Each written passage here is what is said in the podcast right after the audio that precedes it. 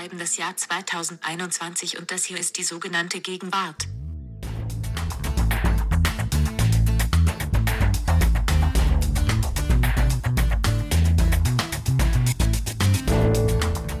Ja, vielen Dank, liebe Siri, und willkommen im Feuilleton-Podcast Die sogenannte Gegenwart. Ich bin Nina Power. Oh, und mein Name ist Lars Weißbrot. Und eventuell, Nina, bin ich noch ein äh, bisschen heiser und ist meine Stimme noch ein bisschen angeschlagen heute. Hört man das? Also ich höre es jetzt heute nicht mehr, Lars. Gestern klangst du wie, ja, also egal. Also ich, du klingst sehr gut heute, Lars. Ähm, oh, fast, das ist gut. Fast okay. schon ein bisschen schade, weil das wäre so ein guter Einstieg in unser Thema, weil ähm, es geht heute um den Körper und die Kraft alles Körperlichen und unser Verhältnis zu ihm. Es geht um Feminismus, wir wollen über Fortschritt reden, wir wollen vor allem über weibliche Körper reden, über Zyklen und wir wollen uns endlich mal den zahlreichen Menstruationsblutkünstlerinnen auf Instagram widmen und überhaupt dem großen Menstruationspop, der uns seit einiger Zeit überall begegnet und natürlich allen Metaebenen, die dieses Thema bereithält, lieber Lars. Aber vorher, was passiert vorher? Ah, auf jeden Fall hast du äh, jetzt einen tollen Bogen geschlagen von meiner äh, brüchigen Stimme bis hin zur Menstruation. Wir kommen gleich zu äh, dem Großthema unserer heutigen Ausgabe, dem Körper, zurück. Jetzt erstmal nämlich der Gegenwartscheck, unser beliebtes Eröffnungsspiel. Darf ich anfangen, Nina? Ja, darfst ja? du sehr gerne. Ja. Okay, Mhm. ich habe nämlich was, was wirklich mir auf der Seele drückt, ein Thema. Und zwar wurde mir ungefähr vor einem Jahr von Ijoma ein Punkt verwehrt. Ich erinnere, es ging damals um, es ging damals um den äh, Daunenmantel. Also ich habe gesagt, hier in Eppendorf ist das Standardoutfit für den Winter ein ähm, meist schwarzer Daunenmantel, der so bis unter die Knie geht, ja, und so gesteppt ist. Das habe ich damals vorgeschlagen und Ijoma fand das irgendwie schon alt, ja. Ich hatte mir den gerade erst gekauft, wobei ich glaube meistens er von Frauen getragen wird. Und ich möchte jetzt, 2021, ein Jahr später, mit einem Update kommen. Und dafür will ich diesmal den Punkt. Und zwar, da hat mich Nein. auch jemand auf Twitter hingewiesen, aber ich habe es auch vorher selber schon gesehen in Eppendorf. Ich glaube, du sagst jetzt das, was mein erster Punkt wäre. Ja. Ja, das wäre lustig. Und zwar ein Daunenmantel Ah, ohne Arme. Ein, ein Daunenmantelweste. Ich habe jetzt schon drei Okay. Leute in Eppendorf gesehen, drei Frauen, die, du weißt, dieser dicke, schwere, lange Ja, ja, Daunenmantel, ja, nur die Arme fehlen jetzt. Wie nennt man das? Eine, ein Kit, ein, eigentlich wie eine Schürze oder wie ein Kittel sieht es dann aus. Ähm, wie ein, nee, wie heißt das? Ein Polunder, ein Daunenpolunder-Kleid. Kleid, ja, genau, ja, ja. Also, pass auf. Ich kann gleich auch meinen Punkt nennen, weil es fast eine Doppelung ist. Jedenfalls wollte ich in meiner Anmoderation meines ersten Vorschlages nochmal auf das Drama des nicht vergebenen Punktes von Ijoma auf deinen Daunenmantel hinarbeiten, weil das unfair war, weil das ja einfach st- stimmte, dass alle damit rumliefen. Und dieses Jahr laufen sie auch damit rum. Ich habe das noch nicht gesehen, was du beschreibst, aber ähm, ich werde das sicher morgen sehen. Und da du ja letztes Mal den nicht bekommen hast und genau richtig lagst, kriegst du den Punkt sofort. Ja. Und jetzt, ja, aber wir bleiben genau in der Wintermodenbubble, also in der Herbst- und Wintermodenbubble, weil mein Vorschlag, der eine Strang ist die Daunenjackenfraktion und die taucht ab jetzt wieder auf. Aber der zweite Strang, und der ist neu, würde ich sagen, ist, also man muss nur einmal HM angucken, weil ganz HM besteht nur noch aus diesen Dingern die, wie ich die jetzt ein paar Wochen lang genannt habe, Schafjacken. Aber es sind, es heißt Lammfellimitat, habe ich recherchiert. Nicht so mit der Stirn runzeln, bitte. Weil das stimmt. Geh einmal wirklich. Du wirst mir sonst nämlich in einem Jahr komme ich auch und sage, das gibt es jetzt ohne Arme. Aber alle laufen oder alle Geschäfte sind jetzt voll von diesen, also es sieht halt aus wie eine, eine Schafjacke. Also es sieht halt aus wie ein Schaffell, aber es ist halt ein Imitat. So. Du musst mir es, glaube ich, kurz nochmal erklären. Wie ist das? Ich habe nichts Na, vor sieht Augen ein Schaf leider. Wie, aus, Lars? Also so halt. aber wie, wie ist denn die. Jacke geschnitten? Gibt's egal was. Es geht nur um diesen Stoff. Überall ist der jetzt. Also Kinder haben den jetzt auch an und also so man merkt. Ich kenne also, das nur, um in den Kinderwagen das reinzulegen. Nein, nicht, das ist ja richtige Schafs. Also das ist ja Lammfell, ja. Und das hier ist sozusagen dieses so ein bisschen ähm, krause, ja, wie wenn du so ein ja, du musst ja einfach einmal in so einem Schaufenster vorbeigehen oder auf die Straße gehen letztlich, weil ich habe selten das so beobachtet, dass sozusagen Geschäfte voll von Jacken hängen und dann siehst du sozusagen wie so ein Glas, was oder wie, wie irgendwas, was ausläuft, siehst du so, ah, jetzt geht es aus den Geschäften auf die Menschen und die laufen jetzt damit rum. Und natürlich, ja, weiß jetzt nicht, was die Metaebene, was wäre die Metaebene von deinem Herbstjackenvorschlag? Also bei mir könnte man ja sagen, alle laufen jetzt, es geht halt wie jedes Jahr darum, irgendwie nicht zu frieren. Und jetzt sagen sie, komm, wir sehen jetzt aus wie Tiere aber wir sind uns schon bewusst, dass wir das nicht sind. Deswegen ist es halt nur Imitat oder das ist dann die tierfreundliche Version Also Nina, davon nein. oder so. Oh Mann, Nein, wie gemein. nein. Das ist, ey, Lars, Ich ich, werde dich gesehen. so. Na, jetzt will ich dir den anderen Punkt. Ich habe doch eben gesagt, ich habe deins das, auch, das geht nicht. auch nicht Das, gesehen und gebe dir trotzdem den Punkt. Nein, aber- ich, ich werde dich als Strafe werden dich, dies hier ist ein Aufruf, alle Hörerinnen und Hörer, die eine Schaf, Schafjacke besitzen oder an einem Schafjacken H&M oder so vorbeigehen, beballert Lars mit Fotos unter gegenwart.zeit.de, weil ich werde dich jetzt halt richtig bei WhatsApp Nina, beballern. weißt du, warum ich ich habe die wirklich gebe? fotografiert. Ja, sag. Weil- Schlechte Analyse. Stichwort H&M. Ich weiß gar nicht mehr, wo H&M ist. Gibt es das überhaupt noch? Ja, also wir hier, wo, schon. an dem ich immer vorbeigehe, ist der nämlich verschwunden. Ich dachte, die sind längst pleite. H&M klingt mir, klingt mir nicht nach Gegenwart, deswegen bin ich skeptisch. Oh, aber ich lasse mich überzeugen. Oh, wie gemein. Okay. Um dich noch mehr zu quälen, Hm. äh, stammt mein zweiter Gegenwartspunkt aus deinem Lieblingsgenre der Kultur, nämlich aus der Science Fiction. Hm. Nina und ich führen oft lange Gespräche über die Entwicklung äh, der Science Fiction, weil Nina sich sehr für diese Themen interessiert. Hm. Aber vielleicht hast sogar du mitbekommen, war jetzt Ironie, vielleicht hast sogar du mitbekommen, dass es einen großen Science Fiction Film gibt, der gerade im Kino ist. Er heißt Dune. Und das ist vielleicht jetzt nicht bei dir auf dem Schirm. Es gibt eine auch große, wichtige Science-Fiction-Serie bei Apple TV, die heißt Foundation. Beide basieren auf Klassikern der Science-Fiction und die sind jetzt neu adaptiert worden. Und es gibt wahnsinnig viele interessante Parallelen zwischen diesen beiden Geschichten und Erzählungen und Epen. Aber mir ist ein kleines Detail aufgefallen, als ich jetzt bei Apple TV nochmal äh, Foundation reingeguckt habe. Und davon wollte ich dir erzählen. Und zwar in beiden Science-Fiction-Epen spielen eine gewisse Rolle, eine Technik, dass die Menschen dort Körperschilde tragen. Also die haben ein Gerät am Körper, sodass sich ein so ein elektromagnetisches Schild über den Körper legt und man sie nicht berühren kann, ja, und keine Waffe und nichts dringt durch. Außer, außer, und das ist bei beiden Erzählungen so. Zufällig sozusagen. Ja, die haben sich nicht abgesprochen. Weißt du das? Also wenn du jetzt philologisch genau werden willst, in der 60er Jahre Vorlage zu Dune wird das genauso beschrieben. Okay, Ich bin mir mhm. bei Asimov aus den 50ern bei Foundation nicht ganz sicher, da gibt es Körperschilde. Aber der Witz, was die krasse Ähnlichkeit ist, das weiß ich nicht, ob das bei Asimov so steht, ist, es gibt nur einen Weg, diese Schilde zu durchdringen.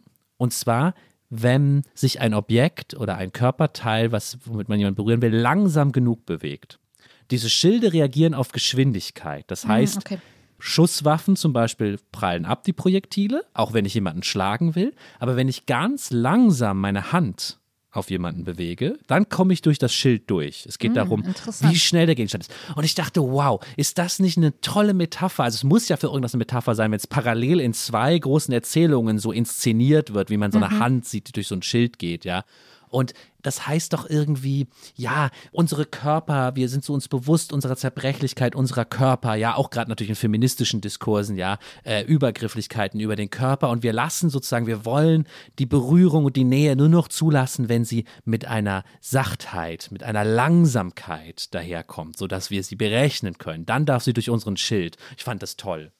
Ja, du könntest aber auch irgendwie, wenn du, also ich finde das so ein bisschen ähm, creepy, wenn man sich so vorstellt, man könnte so eher von hinten könnte so langsam so eine Hand kommen und dich dann so langsam abwürgen. Also ich weiß nicht.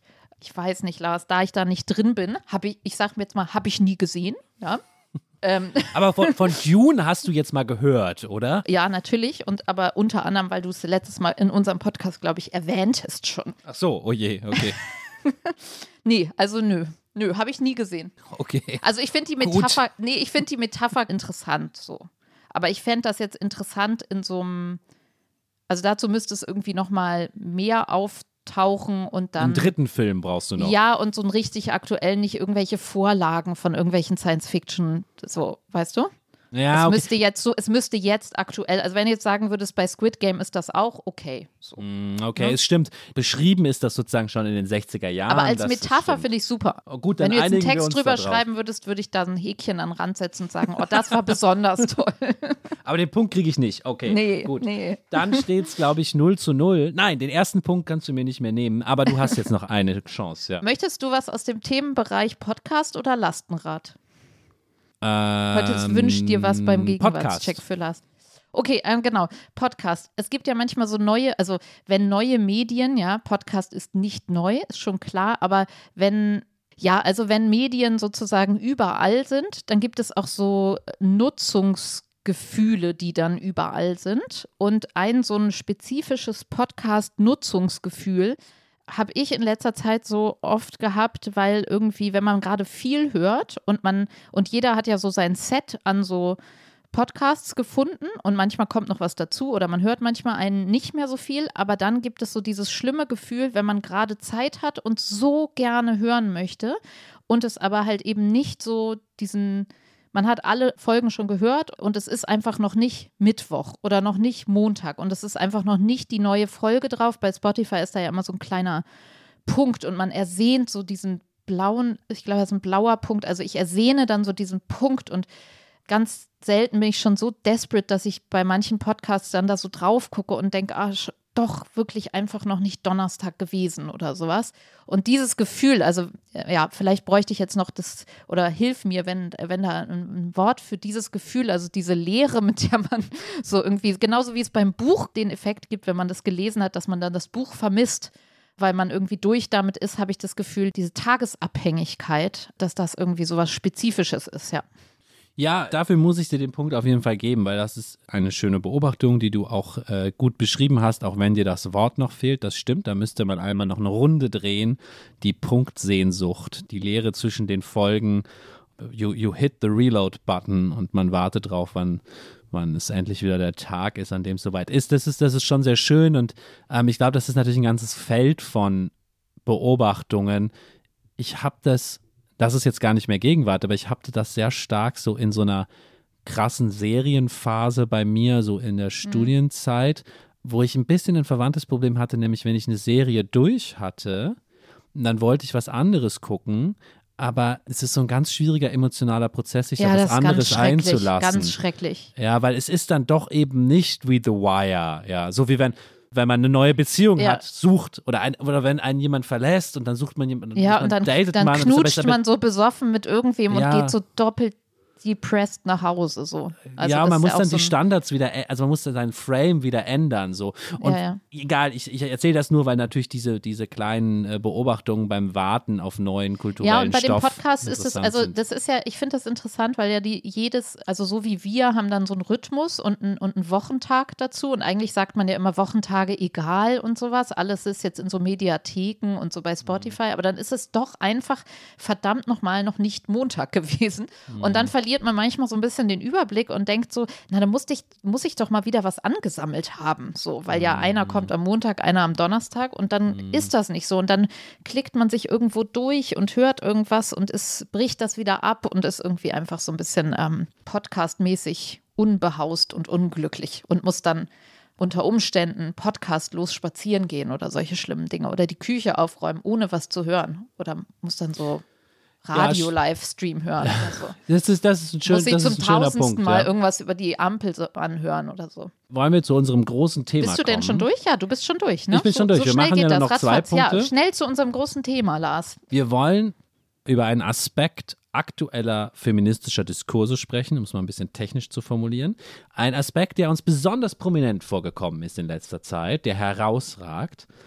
Viele Feministinnen, vor allem Netzfeministinnen im Netz, besonders bei Instagram, wollen das Thema Menstruation, ja, wie sagt man da, sicht sichtbarer machen, enttabuisieren. Das ist eine Agenda, die uns in letzter Zeit besonders aufgefallen ist, richtig? Ja, genau. Also schon seit einiger Zeit, würde ich sagen. Und es klingt auch schon fast äh, ein bisschen milde, also sichtbarer machen, ja, aber sie wollen es auch schon einfach abfeiern. Und es sind nicht, ich weiß nicht, ob alle sich Feministinnen nennen würden, doch wahrscheinlich. Ich habe mich vor allem wieder, ähm, wie bei der Folge mit Ijoma über die, wie nannte sich das, Personen in mehrgewichtigen Körpern, viel auf Instagram rumgetrieben in den letzten Tagen. Und da sieht man so Bilder, auf denen steht in leuchtendem Rot, also es verbindet natürlich alle diese Feministinnen, Künstlerinnen, Instagrammerinnen, verbindet die Farbe Rot und das Blut. Und da steht, ähm, ja, stehen so richtig so ähm, viele Kampfsprüche oder Mottosprüche, be proud of your period. Dann ist da so eine Superheldin, da steht so, I can do bleeding, what is your superpower? Ein Herz für Vaginen und so weiter. Also es hagelt solche Sprüche. Es gibt eigene Accounts, die sich ähm, zum Beispiel die Menstruationsbeauftragte nennen. Es gibt ein Hashtag äh, Menstruation Matters.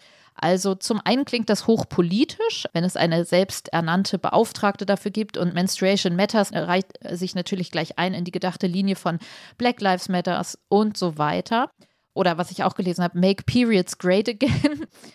Period Positivity also du hörst schon ein sehr politischer Sound, gepaart mit dem Self-Love, ja man könnte fast sagen Imperativ oder dem, ja, dem Aufruf, das alles zu embracen, zu lieben und nach vorne zu pushen, also sichtbarer zu machen und äh, auf sehr positive, also nicht anzuprangern oder irgendwie, äh, sondern es zu, ja, also Frauen aufzurufen, sich und ihren Körper zu lieben was, was wir auch noch ansprechen müssen, ist, dass viel davon im Diskursfeld der Kunst stattfindet. Also mhm. man kann einerseits von Menstruationspop sprechen, aber Menstruation Art ist, glaube ich, tatsächlich ein, ein ja. stehender Begriff. Auf jeden Fall. Also es gibt diverse Kunstprojekte, die eben alle dieses äh, Blut, es ist viel gemaltes Blut, aber eben auch echtes Blut. Es gibt viele so kleine Comic-Bilderchen, auf denen man sieht, sieht man dann vollgeblutete Unterwäsche oder das Blut ergibt ein kleines Herz so zwischen den Beinen oder ähnliches, also so Symbolbilder, aber es gibt auch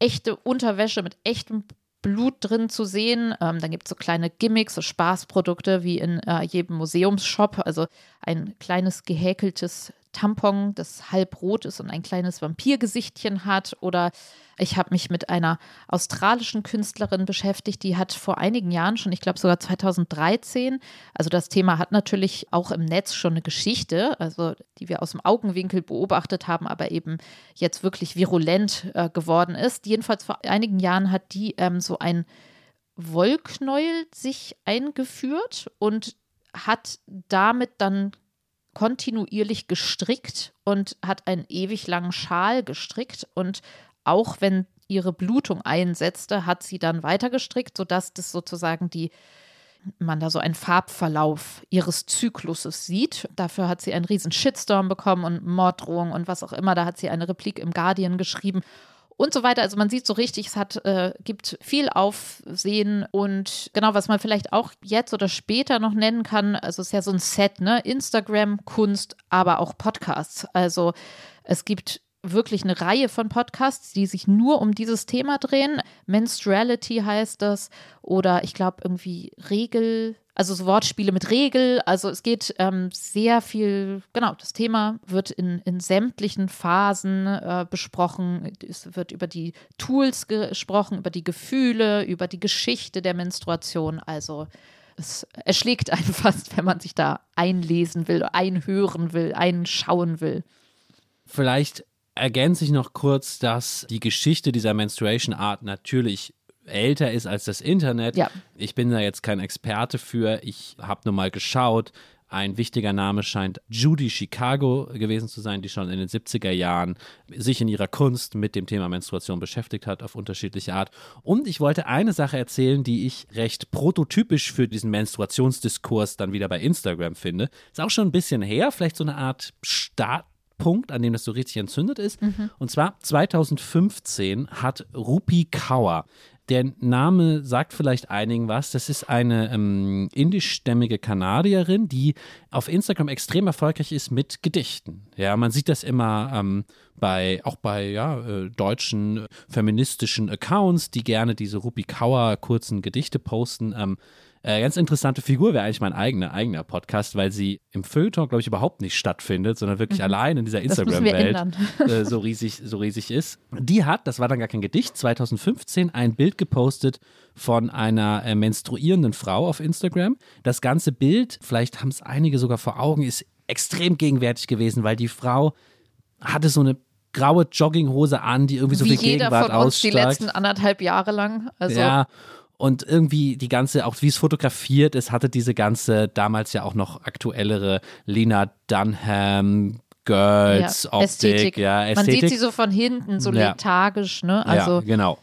Und ähm, sie menstruiert, was man daran erkennt, dass von hinten im Schritt in auf dieser grauen äh, Jogginghose ein äh, roter äh, Menstruationsfleck zu erkennen ist. Und du hast es ja hier gerade uns nochmal gepostet hier. Ja. Man sieht auch, genau, sie hat ja auch so eine so eine äh, typisch äh, Millennial äh, ähm, Frisur und liegt so von hinten, hat so ein Bein nach vorne gelegt und das Bett, auf dem Bett ist ja auch noch ein Genau, Roter auf dem Punkt, Bett, auf ja. dem Bett ist auch ein roter Fleck. Und was ist dann passiert? Äh, Die Geschichte wird dadurch erst so groß und interessant, dass Instagram das Bild gelöscht hat. Mhm. Instagram hat das Bild gelöscht und daraufhin hat natürlich Ruby Kaur diesen Moment erkannt, weil letztlich haben wir ja schon gesagt, ist der Punkt ja immer die Enttabuisierung, das Sichtbarmachen und Instagram hat oder der Facebook-Konzern, zu dem Instagram gehört, hat damit ja letztlich die Kritik bestätigt, dass man sowas nicht sehen will. Ja? Und diese Kampagne ähm, um diese Löschung herum war sehr erfolgreich, weil ich glaube, wenn ich mich recht entsinne, wurde das Bild nicht nur wieder äh, reinstalliert und zeigbar gemacht, sondern Instagram hat sich so, glaube ich, gar- sogar entschuldigt und das sozusagen so proaktiv in die eigene Hauspolitik eingebunden und gesagt, nein, wir wollen natürlich genau sowas sehen. Es war ein großer Fehler, dass wir das gelöscht haben. Und es war, glaube ich, auch ein bisschen der Start, dass Rupi Kaur so richtig groß wurde durch diese Debatte. Ja. Und wie man sagen kann, also jetzt, wenn man sich, äh, wie ich eben umrissen habe, wenn man da einmal Menstruation eingibt, also da wird jetzt nichts mehr gelöscht in dem Da wird nichts Bereich, mehr würde ich sagen. Nee. Genau, genau. Wie ja überhaupt, das will ich noch dazu sagen, dieser Menstruationspop natürlich wie alles im Bereich Kulturkampf über das Medium Debatte funktioniert, ja. Also wenn dieses Bild nicht gelöscht worden wäre, würden wir es heute wahrscheinlich nicht mehr so genau erinnern können. Mhm. Und auch in Deutschland gab es ja so zahlreiche dann eher auch so Twitter-Debatten zu so Menstruationsfragen. Also ich keine Ahnung, erinnerst du dich? Es gab Die Steuer, oder? Die Äh, genau. Luxussteuer gab- auf Tampons. äh, genau, da gab es mehrere Petitionen, unter anderem unter Beteiligung des Berliner Startup-Unternehmens Einhorn, dem wir uns hier im Podcast auch schon mal gewidmet haben, die äh, eine Petition unterstützt haben, dass die Mehrwertsteuer auf Periodenprodukte gesenkt wird. Ja, äh, darüber gab es dann auch Debatten. Es geht ja auch viel um andere Länder. Dann ging es so um, ich weiß jetzt nicht mehr das Land, hier in dem Land gibt es Menstruationsprodukte umsonst für alle Frauen. Und Genau, Period Poverty. in Japan darf man sich zwei Tage frei nehmen und Genau. so weiter. Ne? Also Ja. sozusagen echt auch auf die politische, Ja. logistische Ebene jetzt Ja, und überhaupt diese ganzen Tools, ja, allein lebensweltlich haben sich auch die ja, ich nenne das jetzt Tools, die Produkte, die Hygieneprodukte, ja, derartig diversifiziert. Also dieses alte, naja, so dieses 90er Jahre Werbung für Binden, die so Namen hatten, wo man so frisch herumhüpfende junge Frauen in so weißen Klamotten gesehen hat und die, die haben dann blaue so Ersatzflüssigkeit, die natürlich in ja, diesem genau, ja, kulturhistorischen genau, Kontext sehr genau. wichtig Und ist. die verschiedenen Schichten und dann hießen die alle, hatten so wohlklingende, äh, reine Frauennamen und alles war schön. So, das ist jetzt, jetzt geht es so voll auf die zwölf. Also diese ganzen, also es gibt jetzt Menstruationstassen, es gibt Menstruationsunterwäsche und es gibt das natürlich ja nicht nur eins davon, sondern ja, sehr viele davon. Und die heißen auch, also entweder sie heißen wirklich Menstruations Tasse oder hier, wie hieß noch eins, also irgendwie jedenfalls das Wort kommt wirklich vor. Es gibt äh, vegane Produkte,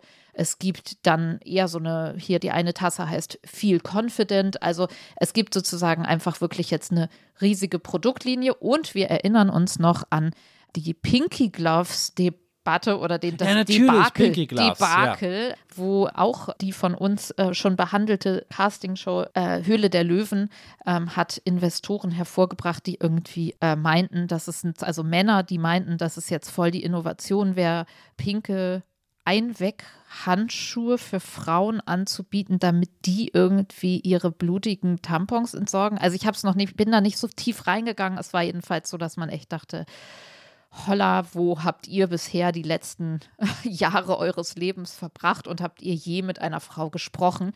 Ich glaube, sie wurden aber auch so derartig niedergemacht, dass sie, also ich glaube, auch die haben Morddrohungen bekommen und haben das Produkt runtergenommen, sich entschuldigt. Ja, aber jedenfalls, das war noch so ein Ausschlag und noch eine Debatte. Also es ist viel los in dem Bereich gewesen. Ja, und deswegen ist es ein Gegenstand für uns hier. Ich glaube, Nina, ich tue mich natürlich jetzt sowieso ein bisschen schwer in der Folge, weil ich natürlich jetzt so identitätspolitisch ein wenig herumeiere, weil Teil des Diskurses ist es natürlich, dass Feministinnen sagen, das Schlimmste ist, wenn Männer jetzt irgendwas über äh, Menstruation erzählen, die überhaupt keine Ahnung haben, die sollen bitte die Klappe halten und wir müssen jetzt endlich mal uns dieses, dieses Thema, ähm, so wie es richtig funktioniert, auf den Tisch bringen und so wie es für uns passt. Und da würde ich natürlich sagen, erstmal, Völlig richtig. Also das müssen wir jetzt, glaube ich, kurz einmal feststellen, bevor wir gleich so ein bisschen in die Feinheiten ja, der Debatte gehen. war es sehr interessant, weil Lars so sagte, oh nein, oh Gott, nein, dann musst du nur alles immer reden. Ich kann das nicht, ich kann das nicht. Und ich habe gesagt, nein, ich kann jetzt auch nicht alleine mit mir selber reden. Ähm, weil ich mich sonst auch in die Nesseln setze. So. Also nur, Aber vor allem bestätigt das den richtigen Verdacht der Feministin, der Netzfeministin ja doppelt. Nämlich erstens, dass ich mich nicht berufen fühle, über die Erfahrung anderer marginalisierter Gruppen zu sprechen. Aber zweitens, dass das Thema auch noch so äh, Moment, wenig. Marginalisierte Gruppe? Ja, das würde Frauen?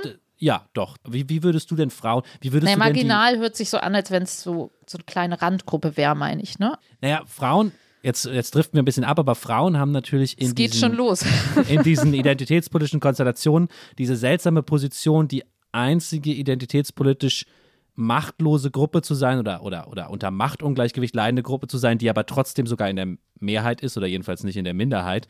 Aber darf man, sollte man da nicht marginalisiert sein? Das weiß sagen? ich nicht, was da das äh, korrekte Wording ist. ist äh, ich bin da nur drüber gestolpert, weil das ja, also genau. Aber ähm, automatisch, wenn es so auch so krasse Kunst gibt oder wenn solche Hashtags irgendwie auch ein bisschen übertrieben wirken manchmal oder so, wollen wir beide einmal festhalten. Natürlich ist das alles total begrüßenswert. Also sowohl finde ich diese ganzen lebensweltlich, diese ganzen Produkte, der Austausch auch mit Frauen untereinander, dass es irgendwie, also dass da mal ein bisschen Bewegung reinkommt, ja. Also alles, was dazugehört, Sichtbarkeit, aber auch einfach wirklich sowas wie Awareness im Sinne von, also ich glaube, bei dieser Menstruationsbeauftragten gibt es auch so ein Zyklus-Malbuch für Frauen. Das ist dann vielleicht schon wieder ein bisschen too much für viele, aber der Zyklus Tracker als App oder das Ganze, sich das bewusst zu machen und auch selbstbestimmt zu sein und dass irgendwie rauskommt aus dieser ewigen patriarchalen Struktur von der Körper der Frau ist sozusagen fremdbestimmt, er ist äh, oder auch religiös, wenn man jetzt irgendwie an irgendwelche, ja, also Regeln unterworfen, der darf nicht abtreiben, der muss irgendwie ja, man muss ihn begehren dürfen und abbilden dürfen und der muss schweigen und dann muss er gebären und dann ist eigentlich auch, dann wird er aussortiert sozusagen oder muss funktionieren und so weiter und so fort. Und sonst ist das eigentlich alles irgendwie so ein bisschen bäh, so. Und der ganze Diskurs, da können wir jetzt nicht auch noch reintauchen, aber überhaupt bei diesem Thema heute schließen sich so viele Themen an, dass mir manchmal ein bisschen schwindelig wurde vorher schon beim Nachdenken. Aber der ganze Diskurs über die Vulva, Vagina, wie heißt das alles, wie nennen wir das alles, während kleine Jungs schon immer mit ihrem Pimmel spielen und alle irgendwie dann applaudieren und sich freuen, wissen Mädchen nicht mal, wie sie das richtig zu nennen haben, da unten und sowas. Also das hängt ja auch alles noch da drin. Also, dass sogar Frauen ihren Körper nicht richtig kannten. So. Und all das ist höchst begrüßenswert das muss man einmal festhalten, glaube ich, bevor man jetzt wieder sagt, ah, so Einhorn und Instagram und so, ne? Das hat ja manchmal so ein bisschen so einen Unterton, dass man denkt, irgendwie ist, oder Self-Love ist so ein bisschen übers Ziel hinaus, aber nein, man muss einmal festhalten, das ist alles schon super gut. Uns interessiert natürlich aber alles auch, was an Metathemen da drüber schwebt noch. Ja, das würde ich sagen. Ich will, ich will sozusagen gar nicht mit einem Aber reinkrätschen, sondern eher sagen, es stellen sich doch ein paar total interessante Fragen, wenn man einmal kurz rauszoomt und nochmal drüber nachdenkt, was wir hier sehen. Und vielleicht würde ich zumindest behaupten, dass diese Fragen noch nicht ganz zu Ende gedacht sind und dass es irgendwie interessant wäre, jetzt, wir werden sie auch nicht zu Ende denken, aber da einmal die zu wälzen. Jetzt ganz abstrakt gesagt, was für ein Verständnis von Natur zeigt sich hier eigentlich im feministischen Diskurs oder überhaupt in Gegenwartsdebatten? Wir kommen vielleicht am Ende nochmal dazu, dass das ja nicht nur so feministische Diskurse betrifft. Welches Verhältnis von Mensch und Natur wird hier, ja, manchmal vielleicht auch stillschweigend vorausgesetzt äh, mhm. auf Instagram? Das würde mich interessieren, das einmal zu beleuchten. Mhm. Ja, also, ja, ich will nicht ins Stottern geraten, weil so viele Themen dranhängen, aber tatsächlich zum einen gibt es eben diese politische Ebene, die ich gerade schon beschrieben habe, dass man das Gefühl hat, da ist auch echt viel milde gesagt liegen geblieben, ja. Also man muss zu dem, dass Frauen sind dabei aufzuholen in Sachen Sichtbarkeit und Selbsterfahrung, Selbstbestimmung und so weiter. Und das ist das, was dann manchmal vielleicht auch übers Ziel hinausschießt, wie bei der Folge, der Podcast-Folge mit Ijoma, mit den dickfetten Menschen, also die Personen, die menstruieren, sollen jetzt ihre Periode feiern und lieben. Also es geht nicht um, also es geht schon um Affirmation und nicht um ja so eine Neutralität. So, Neutralität, das so wahrzunehmen einfach so. Und da kann man natürlich sagen, das ist so ein Überschuss, das muss man jetzt so aufholen. Einfach, also es reiht sich zum einen, würde ich sagen, in diese Self-Love-Linie ein. Aber natürlich ist es auch interessant, wenn man sagt, es ist jetzt ein politischer Kampf oder ja, also so, so wirklich ideologisch aufgeladen, dass natürlich man auch genau denken könnte, hm, also eigentlich könnte man es ja auch andersrum drehen, dass man sagt, ja, die menstruieren, aber macht mal keine große Sache draus. So hört mal auf zu sagen, oh, also dieses, diese Chiffre auch, also ich glaube, die ist halt auch so richtig in der Mülltonne jetzt so. Ah, die Frau, die kriegt jetzt, die, hast du deine Tage oder was? So, also sozusagen, das ist das Schlechteste aus allen Welten. Also man könnte ja auch sagen, entweder man sagt, ja, ich habe meine Tage und das ist richtig gut so und ich liebe das, so, oder man sagt, man könnte aber auch sagen, das interessiert uns nicht mehr. So, also wir wollen ja gleich sein. Wir sind gleich und wir wollen jetzt nicht bitte auf dem, wenn, wenn wir um Sachfragen uns streiten im Büro, möchten wir nicht diesen Spruch irgendwie oder das Augenrollende, sozusagen die hysterische Frau, die menstruiert sein. So, und das ist ja interessant, dass man es eher wirklich so nach vorne pusht im Feminismus oder in diesem Kampf und das alles so verquirlt mit, also pro Natur. Also die Natur ist wirklich ganz, ja, es wird auch so, ja, ist fast so was Sakrales, so ein Selbstliebe-Tempel der Körper, so.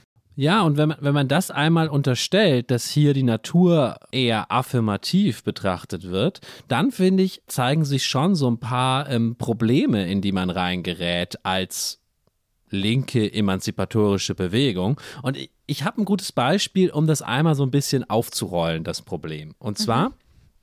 man sieht, wie kompliziert das mit diesem Naturbegriff überhaupt ist, wenn man einmal kurz über die Pille spricht. Wir hatten mhm. wir im Podcast auch schon mal ganz kurz, weil du das im Gegenwartscheck das Phänomen genannt hast, dass äh, viel das weniger Outsein Frauen der Pille, wo genau, ja, hm? heute die Pille nehmen. Oder hormonelle Verhütung generell, ne? Ja, also auch irgendwie ja. Hormonspiralen. Und aber lass uns jetzt mal ein bisschen äh, zurückdrehen, zehn Jahre oder 20, und dann war der Diskurs doch eher so, korrigiere mich dann natürlich sofort, äh, identitätspolitisch wirst du äh, recht haben am Ende, aber ich hatte das Gefühl, der Diskurs um das, das Nehmen der Pille war so, es wurde akzeptiert, aber was nicht so ganz akzeptiert war, war das sogenannte Durchnehmen der Pille, sodass man als Frau gar keine Periode mehr hatte. Da fielen dann so Sätze wie, ja, man ist ja kein Roboter. Das war mhm. irgendwie dann sozusagen zu wenig Natur.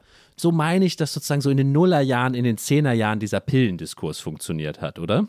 Naja, ich glaube, dass der Pillen, also in der breiten Masse würde ich sagen, dass das jetzt den, also da, wo ich es gesagt habe, das Out-Sein, habe ich ja nicht umsonst als Gegenwartscheck vorgeschlagen. Also das ist sozusagen jetzt so der, der Peak oder jetzt ist es so, jetzt ist es einfach so, dass man sagen würde, dass es, hattest du nicht auch irgendwo so Zahlen mal gesehen, wie viel Prozent der Frauen nur noch das die war Pille ganz, nehmen? Eine ganz aktuelle genau. Zahl, dass nur noch ein Drittel sind. Genau, und es ist halt einfach so vor, ja, sagen wir 25 Jahren oder sowas oder 20 Jahren also einfach so dieser Automatismus, mit dem man so als junge Frau oder Mädchen ja noch gesagt bekommen hatte, ah ja, okay, so, dann ist das jetzt bei dir losgegangen, dann bist du jetzt irgendwie geschlechtsreif und jetzt liegt es an dir.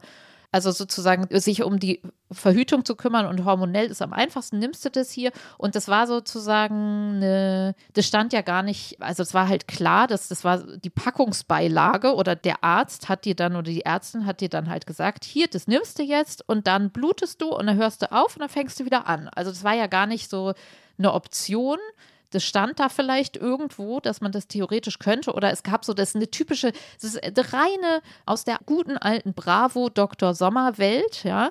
Es wäre das so eine klassische Frage, so hier, ich fahre in Urlaub und da möchte ich, da gibt es so einen tollen Pool und den möchte ich nutzen. Und jetzt habe ich aber ausgerechnet, da habe ich meine Tage voll schade und ich will mit dem Tampon, da fühle ich mich nicht so wohl, mit dem Schwimmen gehen und kann ich die bitte einmal durchnehmen, so. Oder da kommt mein Freund wieder und ich will so gern mit dem schlafen und ich finde das eklig, so, lieber Dr. Sommer, Sommer, eigentlich auch geil, lieber Dr. Sommer, bitte sag mir, darf ich das? Und dann hat Dr. Sommer gesagt, ja, einmal ist das schon okay. So, also das ist so das Mindset, aus, aus, aus dem man so rein medizinisch, würde ich sagen, kam. Also man wäre halt nie auf die Idee gekommen. Und jetzt hatten wir ja, ich würde sagen, von dort aus von so derartig sozialisierten Frauen ist es dann umgeschwungen auf äh, hormonelle Verhütung ist blöd. Was habe ich mir da, was, also oder was wurde mir da angetan? Was habe ich da die ganze Zeit mit meinem Körper eigentlich gemacht? Und dieses Durchnehmen der Pille ist gar keine, war kein Zwischenstadium oder ist keine Option, also meines Wissens oder so populär geworden. Wir hatten ja einen Text in der Zeit im Ressort Entdecken und da ging es genau um diesen Punkt, dass die Kollegin Anna Meyer da geschrieben hat, irgendwie, hä, warum hat uns das oder checkt es doch mal, man könnte das machen. Und natürlich gibt es dann ein erhöhtes Brustkrebsrisiko oder sowas, aber das hat man bei der Pille eh. Also sozusagen überhaupt diese Option oder es wäre ein Risiko, mit dem man sich dann auseinandersetzen könnte. Aber warum ist diese Option nicht populär und was haben wir da für ein komisches Natur, äh, ja, wie soll man sagen, so eine Natur. Ideologie? Ja, so beharren, beharren auf einer suggerierten, unterstellten Natürlichkeit. So. Genau, weil das muss man vielleicht jetzt erklären, weil das finde ich wahnsinnig interessant. Und da würde ich verweisen auf einen äh, total interessanten Artikel, der der äh, recht berühmte Reporter und Essayist und eigentlich Erfinder seines eigenen Genres Malcolm Gladwell geschrieben hat. Und zwar schon, auch interessant, vor über 20 Jahren, 2000, aus einer ein bisschen anderen ideologischen Brille vielleicht auch, weil die Gegenwart eine andere war als heute. Der Text heißt John Rock's Error, also der Irrtum des John Rock. Mhm. Ähm, wir verlinken den unten, weil das wirklich eine tolle Lektüre ist. Wir verlinken alles hier unten. Das sind wirklich, also ich würde echt allen empfehlen, in all diesen Kram reinzugucken, weil es wirklich sehr spannend ist. Und John Rock ist einer der Erfinder der Pille. Der ist zusammen mit anderen gilt er als der äh, Begründer der, der Anti-Baby-Pille. Und Malcolm Gladwell erzählt erstmal, dass dieser John Rock äh, sehr katholisch war und es ihm immer ein Anliegen war, dass die katholische Kirche seine Erfindung, die Pille, akzeptiert. Er hat da auch immer dran geglaubt, tatsächlich. Wir wissen heute, ähm, es hat nicht funktioniert. Das hat diesen John Rock auch, glaube ich, am Ende seines Lebens, wie Gladwell beschreibt, äh, sehr zugesetzt, dass die katholische Kirche das nie akzeptiert hat. Aber er hatte am Anfang Hoffnung. Und jetzt, jetzt wird es interessant, auch ein bisschen kompliziert. Ich muss das kurz nacherzählen. John Rock wusste, dass die katholische Kirche eine Sache schon akzeptiert hatte. Die katholische Kirche hat gesagt, so, wie, ne, wie nennt man das auf Deutsch, Rhythmusmethoden sind äh, vom Papst aus erlaubt. Man darf sozusagen versuchen, seine fruchtbaren Tage. Rhythmusmethoden. Wie sagt man das auf nee, Deutsch? Erklär das. Man darf versuchen, seine fruchtbaren Tage zu bestimmen äh, und an denen ah, okay. dann eben keinen Sex haben und nur außerhalb Man darf davon. rechnen. Rechnen, genau, ja. Und die katholische Kirche hat gesagt, das dürfen die Leute. Das verstößt nicht gegen Gottes Gebot, wenn ihr ausrechnet, wann ihr nicht schwanger werdet. Ja?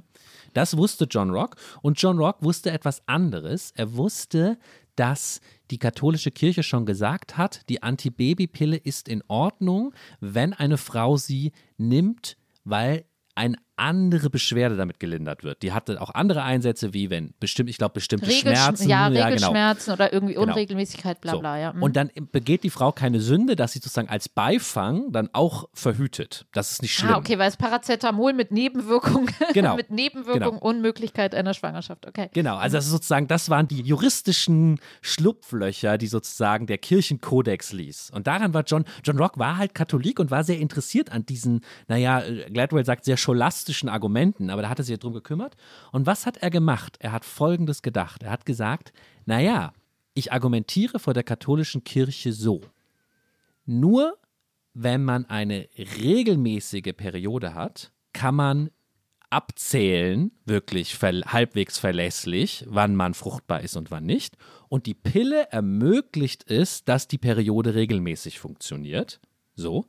Aber das ermöglicht sie natürlich nur, und das hat John Rock dann einfach erfunden, wenn man sie zwischendurch bewusst aussetzt. Nur dann kommt natürlich eine Regelmäßigkeit rein, weil sonst hat man Weil sonst die ganze ja gar Zeit keine. keine Okay, Tage. Ja? ah ja, das Während, das beschreibt Gladwell auch toll, die Forscher alle gesagt haben, theoretisch könnte man über Monate lang die Pille krass, durchnehmen ja, und okay. hätte keine, Mhm. keine Periode. Also es war ein scholastisches Schlupfloch, mit dem er sozusagen die katholische Kirche letztlich wie so ein Winkeladvokat so ein bisschen austricksen wollte. Völlig unerfolgreich. Also später hat der Papst persönlich gesagt, man darf natürlich keine Antibabypille nehmen, das ist eine Sünde.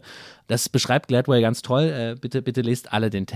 Und ähm, da merkt man doch, dass dieses ganze Naturverständnis, was dem überhaupt dem Haben der Periode zugrunde liegt, total dialektisch wieder ausgedacht ist. Weil ja, es wo, sozusagen genau. mit dem, Also ich meine, was man jetzt halt vor allem merkt, ist, dass da irgendwelche alten weißen Männer, um das jetzt wieder als Formel rauszukramen, sich Ja, dann ja. über den weiblichen Körper beugen und da mal ein paar Hormone reinstreuen und dann sagen, oh, man könnte das ja so machen, aber komm, so biegen wir das jetzt so und so hin. Also so das, ja, das Spielfeld weiblicher Körper und also Hormonen, Hormone nehmen ist schon nicht so ohne so.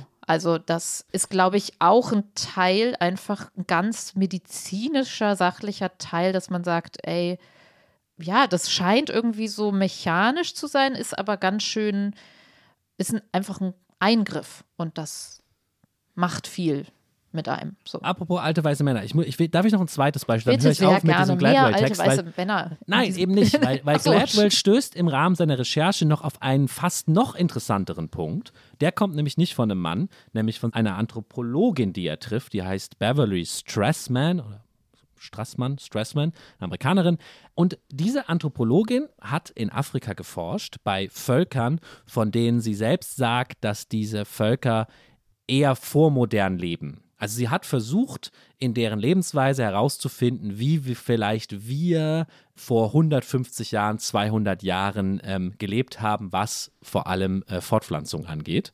Und ähm, sie ist da im Dorf, hat sie, glaube ich, zwei Jahre lang gelebt und hat verschiedene, verschiedene Dinge studiert. Vor allem aber gab es dort eine Menstruationshütte, in die alle Frauen mussten, die gerade menstruiert haben. Die durften sozusagen nicht woanders wohnen, die mussten in diese, in diese extra Hütte und da übernachten. Und sie hat einfach gezählt, welche Frau da wie reingeht, um so einen Überblick über die Perioden dieser Frauen zu haben. Und sie hat zwei Sachen festgestellt.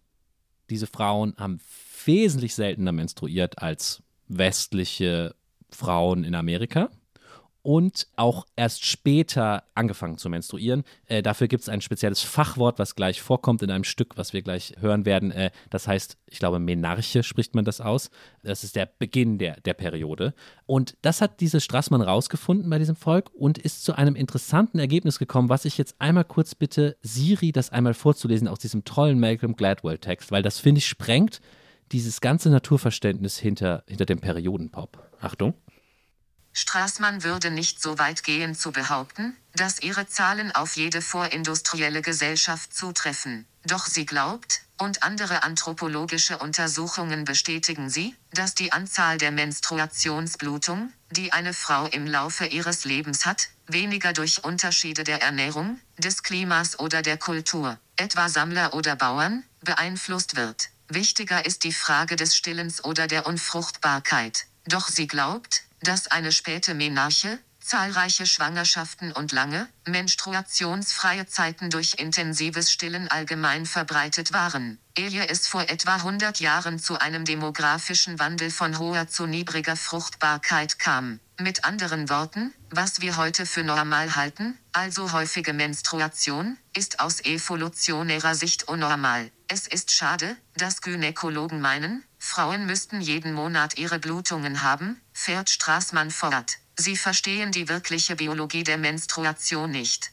Ist es nicht interessant, Nina? Ist es nicht interessant, dass es Hinweise darauf gibt, dass die Häufigkeit der Periode, die diesem Menstruationspop zugrunde liegt, eigentlich gar nichts mit Natur zu tun hat, sondern eine moderne Variante ist, weil Frauen eben früher viel öfter Kinder bekommen haben und viel länger gestillt haben und dadurch das viel seltener vorkam. Also ich bin natürlich, also ich finde zum einen, Also jetzt so hochgezoomt finde ich das natürlich, also ich finde das hochspannend, aber ich, ich habe immer Probleme mit irgendwelchen vormodernen afrikanischen Völkern, weil das dann irgendwie so eine, also ich finde seit, ja, wie lange ist das schon? Das ist sowieso Paleo-Diät. Also diese Eigentlichkeit des Menschen, der menschlichen Natur. Eigentlich sind wir dafür gemacht, den ganzen Tag rumzurennen und deswegen dürfen wir eigentlich nur am Stehpult stehen. Das ist eigentlich auch schon schlecht aber bloß nicht sitzen so. Und eigentlich müssen wir uns anders ernähren und eigentlich müssen wir anders bluten und so weiter. Und dann werden ja Beweise gesucht für diese Eigentlichkeit und die Eigentlichkeit ist ja dummerweise irgendwie nicht so so eindeutig immer, so dass man irgendwie immer so ein also ich finde das hochinteressant, aber ich weiß total, ja. was du meinst, aber spricht das nicht auf eine seltsame Art gegen die ganze ideologische Grundlage dieses Menstruationspops, weil er letztlich sich auf eine Natürlichkeit beruft, die aber die nicht sein müsste oder anders ist. wäre so. vielleicht. Ja, aber dann und wenn man wenn man glaube, einmal akzeptiert, dass das eh alles erfunden ist, dann könnte man ja auch nee, sagen, Lars, wie wollen wir es denn haben? Wie wollen ja, wir es genau, denn erfinden? was nicht erfunden ist, ja, das finde ich eine interessante Frage. Wie wollen wir es erfinden? Denn wir können ja eingreifen, so. Oder wollen wir was umändern? Oder ist unsere Art zu leben, also monatlich zu menstruieren, eine Folge von anderen Eingriffen wieder? Das wäre ja dann der Punkt, oder? Weil wir dann weniger lang stillen oder irgendwie sowas, weil wir dann aber das ist ja dann auch ein kultureller kultureller Standard oder also man hat die Wahl, wie lange willst du stillen, also wenn es jetzt am Stillen hängen würde, ne?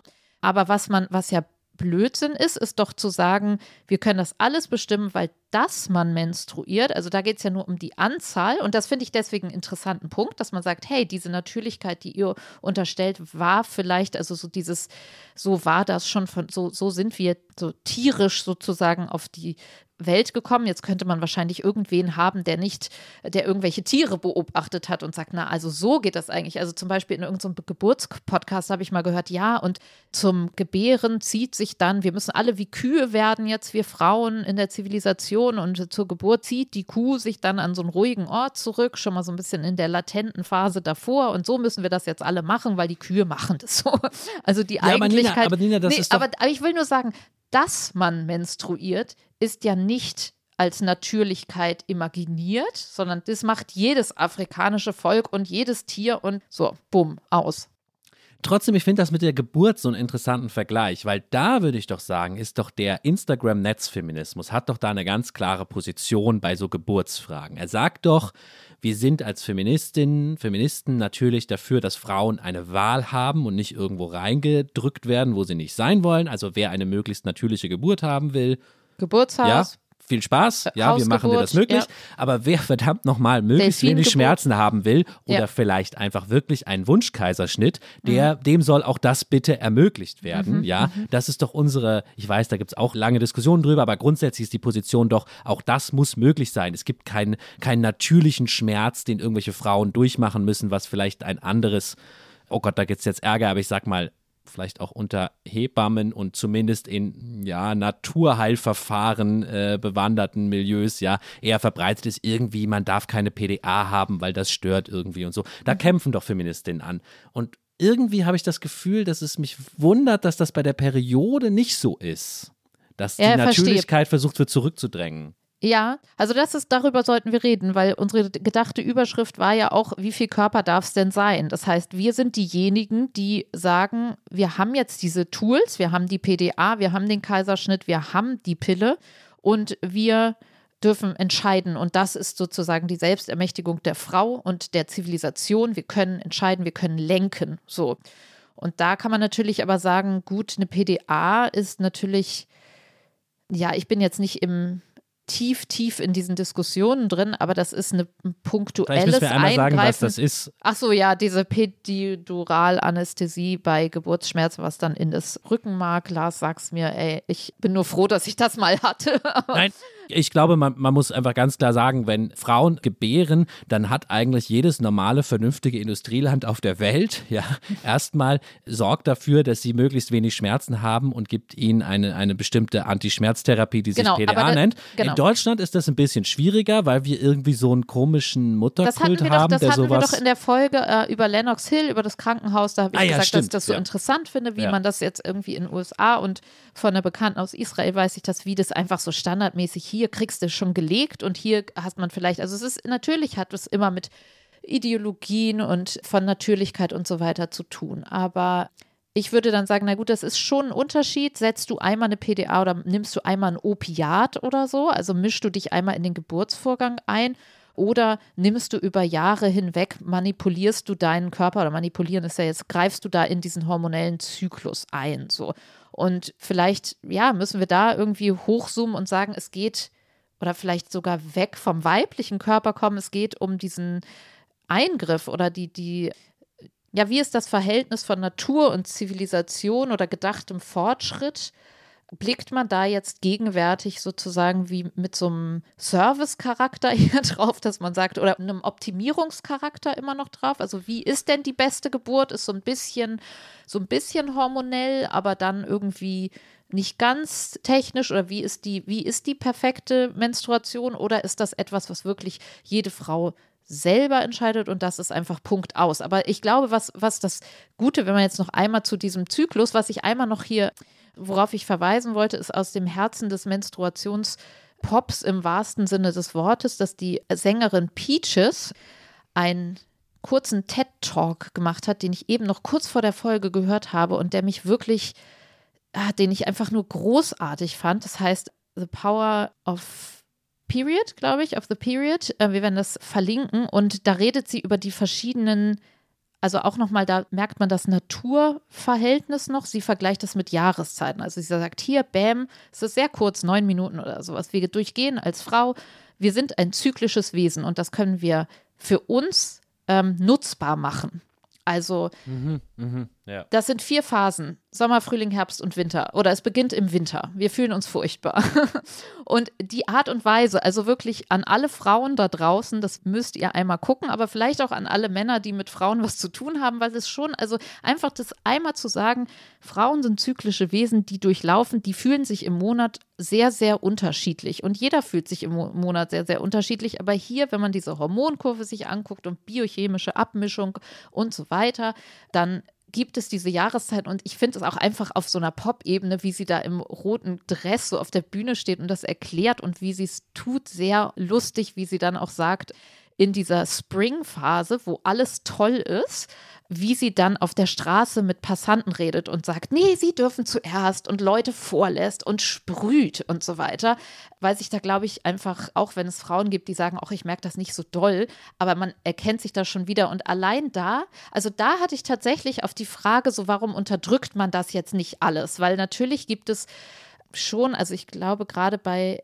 ich weiß nicht, vielleicht ist es jetzt durch diese ganzen Instagram-Kunst und diese Awareness und den Feminismus im Netz, ist es so, dass jüngere Frauen sich, glaube ich, schon sehr viel mehr, siehe deine Zahlen, nur ein Drittel nehmen noch die Pille, damit auseinandersetzen. Aber sonst würde ich sagen, für alle die, die jetzt Jahrzehnte die Pille genommen haben, ist es ja schon so ein Erweckungserlebnis, dass man sagt, hey, was habe ich da gemacht und wie fühlt sich jetzt an? Jetzt habe ich vielleicht ein Kind bekommen und jetzt äh, habe ich da ein starkes Bedürfnis nach dieser Natürlichkeit und da springt eben Peaches da voll rein und sagt, macht das für euch nutzbar. Ihr habt diese Hochphase, da seid ihr ganz kreativ. Passt auf, dass ihr nicht zu viel Dinge da versprecht. Also, ja, ich schreibe, ich mache noch einen Buchvertrag und ich mache noch eine neue Platte und dann kommt wieder die nächste Zyklusphase. So, und ich wollte nur einmal sagen, ich habe auch mal mit einer Frau gesprochen, die in der, also wo die Antwort auf deine Frage wäre, Natur will man nicht missen. Man möchte nicht diesen Kick missen. So, ich habe mit einer älteren Frau gesprochen, die gesagt hat, sie hatte panische Angst vor ihrer Menopause, weil sie dachte, dann hört dieses Hoch auf. Also dann, sie will dieses tolle Hoch haben, weil das sozusagen der beste Stoff ist, den es auf der Welt gibt. Also auch das kann sozusagen lebenspraktisch, wenn man nur sagt, so ist das. Man ist dieses zyklische Wesen und wenn man sich dessen bewusst ist und alles nur richtig timet, ist das sozusagen auch etwas, wo man, was hatten wir schon mal im Vorgespräch gesagt, man surft auf der Natur.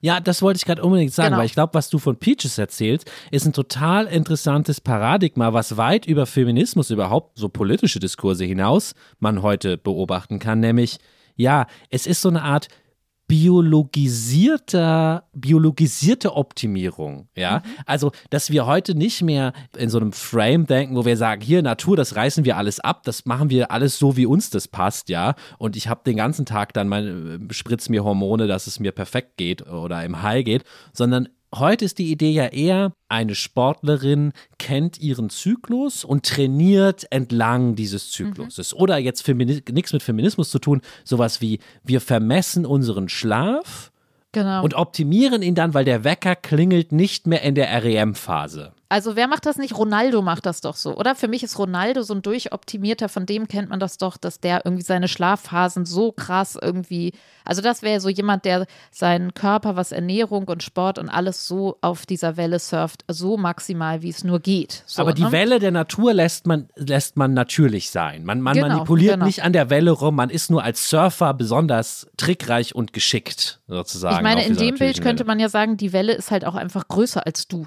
Die Welle ist gesetzt und die Welle kann dich im Zweifel irgendwie niederringen, beziehungsweise sie wird dich niederringen im Tod. So, also die Demut vor der Natur, ist das auch ein Stichwort? Oder Ja, natürlich, klar. also religiös gesagt, ohne jetzt zu sagen, hier Texas Abtreibungsrecht, man darf oder man, ne, also so auf so ein Bevormundungsding, aber man könnte natürlich, äh, einzusteigen könnte man natürlich sagen, so, wir sterben alle und das ist das, was uns gegeben wurde. Also wenn man so einen Schöpfer mitdenkt, dann ist es ja sowieso, irgendwie hat man diese Demut schon drin, aber so gesetzt ist der Rahmen, dass wir alle in diesen Körpern stecken, natürlich so oder so. Also ist es irgendwie auch der Gedanke der, ja, des Surfens, dass das das Optimum wäre oder das Beste, wie man im Einklang, ohne dass das gleich eine krasse Ideologisierung und eine Umarmung der Pränatur, des natürlichen Zustandes, zu dem man zurückkommt, das ist einfach eine zeitgemäße, weil wenn man das so, wie Peaches das sagt, so annimmt, dann nimmt man ja auch das Low mit. Man nimmt ja auch den Winter mit. So, ne? Das ist jetzt bei Ronaldo nicht so. Wenn der immer gleich schläft und die tolle Schlafphase mitnimmt, da hat er ja irgendwie kein Tief sozusagen. Ja, also ehrlich gesagt, zum einen bin ich einfach aus äh, philosophischen Gründen nicht überzeugt, aber wahrscheinlich werden wir diesen Dissens heute nicht klären können. Wovon bist du nicht überzeugt, dass das Surfen das Beste wäre? Ja, Oder ja, also ist? für mich ist das, äh, Ijoma Was kann ist das denn Wort für schon dich nicht mehr das hören. Beste, Lars? Ja, ich glaube, ich glaub, man muss die Welle mitgestalten. Man muss sozusagen, alles ist offen und alles darf von uns gestaltet werden. Natürlich in aller Freiheit, ja. Also, um in dem Beispiel zu bleiben, ja, jede Frau, die sich darauf freut, als zyklisches Wesen zu leben, muss das natürlich tun können und dürfen. Und ja, ich bin auch nicht doof. Natürlich muss uns als Linken bewusst sein, dass technischer Fortschritt, so wie er in unserem Wirtschaftssystem heute funktioniert, oft von bestimmten Kapitalinteressen und Interessen der Mächtigen geprägt ist. Und das sind nicht immer unsere Interessen. Ja, und stopp, Aber stopp, stopp, weil, davon. Ja, aber stopp, weil da würde man ja auch sagen, Ja. naja, also du gehst dann sozusagen von einer Art der Pille aus, die nicht, also wenn du jetzt sagst, man kann dann da eingreifen, weil vielleicht würden das viele gerne wollen, aber die wollen halt nicht diese Hormone in sich reinballern, weil eben doch Embolierisiko und Brustkrebsrisiko. Also wir imaginieren eine Pille, die all das nicht an Bord hat. Ne? Ja, natürlich ist es in der konkreten technischen Ausgestaltung total schwierig. Und vielleicht, bevor wir, bevor wir zu langsam zum Schluss kommen müssen, weißt du was? Lass uns einmal Oh Gott, kurz. jetzt schon. Lass uns einmal kurz das, das Thema Körper fast hinter uns lassen, ja? Weil es gibt ja noch eine viel, viel größere Frage. Oder zumindest eine andere große Frage, ich formuliere es mal so, die richtig drängt und bei der uns, bei der wir vor dem gleichen Problem stehen. Es gab vor ein paar Tagen ein Interview mit Robert Habeck und der wurde nochmal darauf angesprochen, dass ähm, der Weltklimarat sich doch wünscht, dass Atomenergie zumindest eine kleine Rolle spielt beim Kampf gegen den Klimawandel und wie er denn als Grüner in Deutschland dazu steht. Und Robert Habeck sagte als Antwort, ja, also der Klimarat, der will auch Geoengineering machen, ja, da will man die Natur manipulieren und irgendwie Partikel in die Atmosphäre sprühen. Und dann sagte er dazu, und den Satz fand ich so interessant, er sagte dazu, ich zitiere, wissenschaftlich vielleicht berechenbar, politisch aber eher apokalyptische Szenarien. Und da denke ich die ganze Zeit drüber nach, was soll das denn heißen, wenn wir egal ob es um Klimawandel geht oder um unseren Körper, irgendwie sagen, ja, wissenschaftlich mögen manche Sachen berechenbar, vielleicht sogar durchführbar sein, aber politisch fühlt es sich irgendwie apokalyptisch an. Setzen wir da nicht doch irgendeine Ideologie auf, die uns zu, mhm. zu, zu viel Natürlichkeit zwingt? Mhm. Sind wir nicht am Ende Impfgegner und schießen uns ein Eigentor oder weil wir dann halt glücklich mit unserem Natur Verständnis da sitzen und trotzdem krank werden. Also ich ja, weiß ohne, nicht, ich ohne würde, jetzt, ich, damit, das ist also kein Plädoyer. Den, den, den, Nina, ich muss, ich muss glaube ich, eine Sache kurz klarstellen. Mhm. Das ist weder ein Plädoyer für die aktuelle Pillengeneration, noch ein Plädoyer für Atomkraft, noch ein Plädoyer, die Atmosphäre zu verändern, weil natürlich das jetzt von technischen Details abhängt. Genau, aber diesen also, Verdacht, dass es da einen Unwucht drin gibt, den werde ich mhm. einfach nicht los. So. Mhm. Nee, das ist hochinteressant. Also, dass wir jetzt noch beim Klimawandel von der Pille zum Klimawandel. Ich würde dann sagen, weil das würde dann ja so unterstellen, okay, das sind dann so die grünen Antros, irgendwelche Anthroposophen, die dann irgendwie kein Impfen wollen und kein Geoengineering und sowas. Ich würde dann sagen, okay, irgendwann, also wenn das so wäre, es ist hochinteressant, auf jeden Fall, aber wenn es die Lösung gäbe, also wenn jetzt da irgendwer käme und sagt, hier, ich habe so einen riesen Absaugung, ich habe so eine Menstruationstasse für die Welt erfunden, Leute, so. die saugt das alles ab und dann schüttet ihr das ins All und alles ist gut.